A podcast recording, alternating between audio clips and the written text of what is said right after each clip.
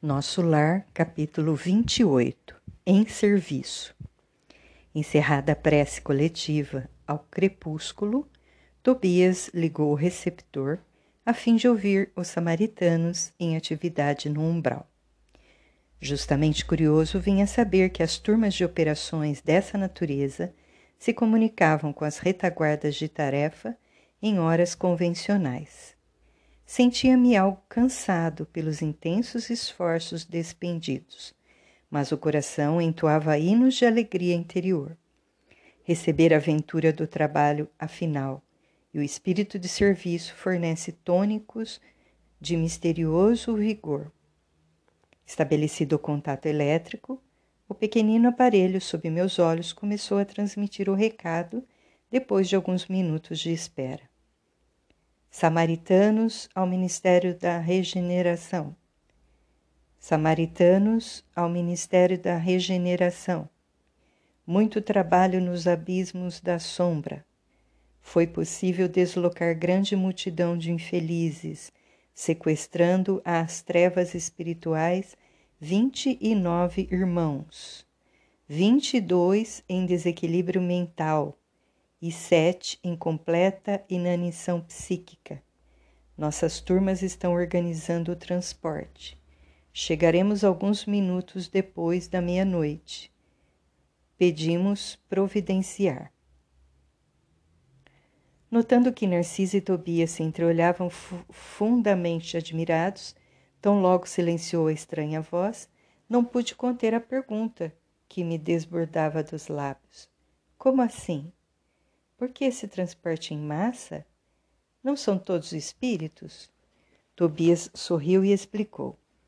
O irmão esquece que não chegou ao Ministério do Auxílio de outro modo. Conheço o episódio da sua vinda. É preciso recordar sempre que a natureza não dá sal e que na Terra ou nos círculos do umbral estamos revestidos de fluidos pesadíssimos. São aves e têm asas, tanto o avestruz como a andorinha. Entretanto, o primeiro apenas subirá às alturas se transportado, enquanto a segunda corta célere as vastas regiões do céu. E deixando perceber que o momento não comportava divagações, dirigiu-se a Narcisa ponderando. É muito grande a leva dessa noite, precisamos tomar providências imediatas. Serão necessários muitos leitos murmurou a serva, algo pesarosa. Não se aflija, respondeu Tobias resoluto. Alojaremos os perturbados no pavilhão 7 e os enfraquecidos na câmara 33. Em seguida levou a destra à fronte, como a ponderar algo muito sério, e exclamou: Resolveremos facilmente a questão da hospitalidade. O mesmo, porém, não se dará ao concernente à assistência.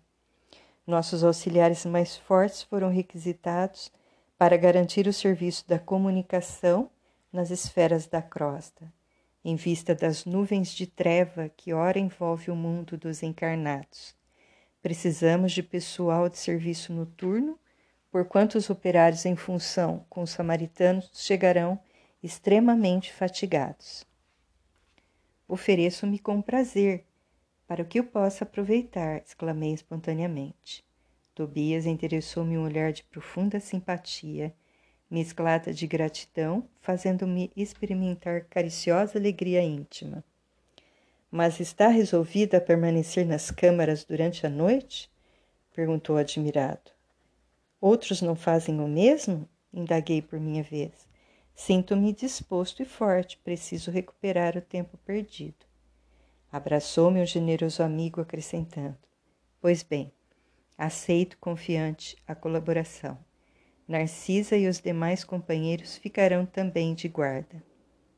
Além do mais, mandarei Venâncio e Salúcio, dois irmãos de minha confiança. Não posso permanecer aqui de plantão noturno em vista de compromissos anteriores. No entanto, caso necessário, você ou algum dos nossos me comunicará qualquer ocorrência de maior gravidade. Traçarei o plano dos trabalhos, facilitando quanto possível a execução. e descortinou-se campo enorme de providências. Enquanto os cinco servidores operavam em companhia de Narcisa, preparando roupa adequada e petrechos de enfermagem, eu e Tobias movíamos pesado material no pavilhão 7 e na câmara 33. Não poderia explicar o que se passava comigo. Apesar da fadiga dos braços, experimentava júbilo inexcedível no coração. Na oficina, onde a maioria procura o trabalho, entendendo-lhe o sublime valor, servir constitui alegria suprema. Não pensava, francamente, na compensação dos bônus horas, nas recompensas imediatas que me pudessem advir do esforço. Contudo, minha satisfação era profunda, reconhecendo que poderia comparecer feliz e honrado perante minha mãe e os benfeitores que havia encontrado no ministério do auxílio. Ao despedir-se, Tobias voltou a abraçar-me e falou: Desejo a vocês muita paz de Jesus, boa noite e serviço útil. Amanhã, às oito horas, você poderá descansar. O máximo de trabalho cada dia é de doze horas, mas estamos em circunstâncias especiais. Respondi que as determinações me enchiam de sincero contentamento. A sós, com o grande número de enfermeiros, passei a interessar-me pelos doentes com mais carinho Dentre as figuras de auxiliares presentes, impressionou-me a bondade espontânea de Narcisa, que atendia a todos maternalmente. Atraído pela sua generosidade, busquei aproximar-me com interesse. Não foi difícil alcançar o prazer da sua conversação carinhosa e simples. A velhinha amável semelhava-se a um livro sublime de bondade e sabedoria. Mas, a irmã aqui trabalha muito? Perguntei a certa altura da palestra amistosa. Sim, permaneço nas câmeras de retificação em serviço ativo há seis anos e alguns meses. Entretanto, ainda me faltam mais de três anos para realizar meus desejos. Ante a silenciosa indagação do meu olhar, falou Narcisa amavelmente. Preciso um endosso muito sério que quer dizer com isso? perguntei interessado.